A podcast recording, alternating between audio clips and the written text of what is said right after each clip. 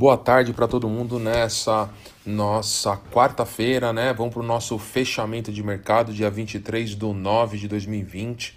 Hoje o mercado ele foi muito agitado, então começamos o dia com a bolsa é, recuperando um pouquinho da queda de ontem, né? E andou ainda por um bom tempo ao longo do dia no campo positivo, mas do meio da tarde, logo após o almoço para tarde, a bolsa acelerou forte, né? E fechou com menos 1,6%.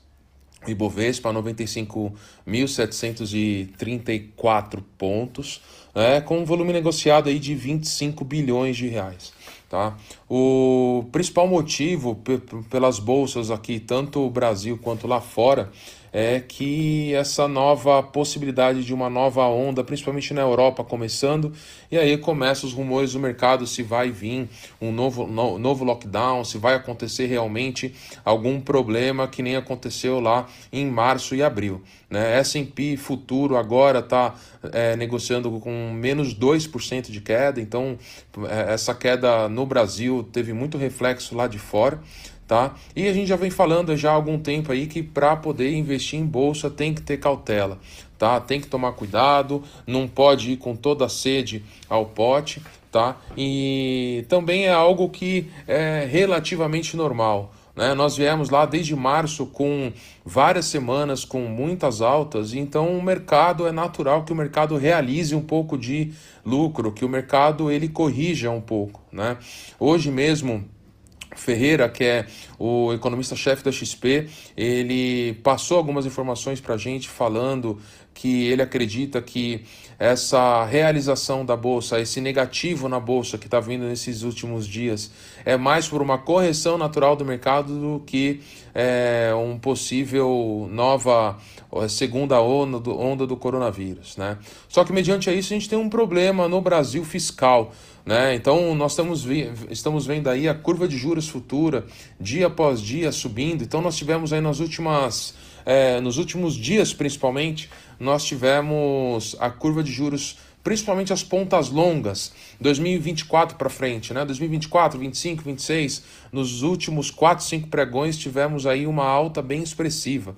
Né? Então nós tivemos as curvas longas altas de 150 é, é, pontos, né, bips que a gente fala, que seria 1,5% de alta, e isso é 1,5 pontos de alta, que é bastante coisa para uma curva de juros. Né? Então o mercado, os investidores, os gestores dos fundos e os próprios economistas, eles foram surpreendidos tá? Pela prévia do IPCA, né? Agora saiu a prévia do IPCA 15, ela veio bem acima do esperado. Então, os economistas eles estão vendo que pode ser que a inflação comece a vir antes do que estava previsto. E isso acaba é, forçando as curvas de juros longas a subirem, né? E a gente só acredita que essas curvas longas vão realmente cair, vão realmente entrar num, numa normal se a gente tiver um ambiente fiscal propício. Né? Então, é, mais do que nunca, nós precisamos que o Congresso, que o Senado, que o governo, ele possa colocar essa reforma tributária, a reforma administrativa adiante, para que pare um pouco essa incerteza é, dos investidores, né? Que quando começa essas incertezas, começa a, a, baixar a confiança na nossa economia. Quando baixa a confiança, naturalmente a curva de juros futuro ela sobe.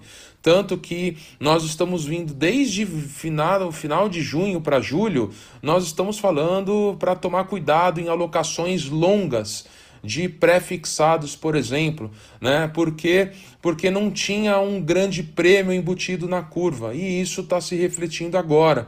Né? Então tem que tomar muito cuidado com essa alocação. Então nós estamos falando que hoje é, DI 24 subindo 2,36, DI 29 subindo 1,66. O que isso quer dizer, né? É, o DI 2029 ele está projetando uma Selic é, anualizada até 2029 de 7,95. Tá? Então, é, vamos ficar de olho nesses indicadores, é, tomar cuidado e cautela com essa alocação, né? e vamos aí torcer, vamos rezar, né? vamos todo mundo acender as velhinhas, pedir para os santinhos que vocês todos são devotos para que o nosso governo consiga colocar no eixo, principalmente a parte fiscal. Tá? Então, nós tivemos também o dólar com uma alta né, bem relevante de 2,18, então isso é muito normal, e o dólar subindo e o ouro hoje caindo, né, o ouro dolarizado caindo. Tá? Então, é, a gente vê que devido ao ouro estar tá relativamente estável, né? o dólar ele não não não está subindo de uma forma tão expressiva, a gente vê que é mais realmente uma correção do mercado, também uma correção do mercado lá fora nos Estados Unidos, porque estava muito inflacionado, principalmente as empresas de tecnologia. Né? Então a gente vê que é mais uma, corri uma correção do mercado. Se fosse uma corrida por liquidez, se fosse de fato medo novamente em segurança, pela segunda onda do coronavírus, é muito provável que o ouro ia acabar subindo muito forte, que o dólar ia acabar subindo mais ainda. Então, é, hoje foi um dia aí para quem tem os nervos aí bem calminhos, né? Então, eu espero que todo mundo fique bem, que todo mundo tenha uma excelente noite e amanhã novamente, logo cedo, a gente está aí de novo com o nosso nossa abertura do mercado. Uma boa noite para todo mundo, um abraço, pessoal.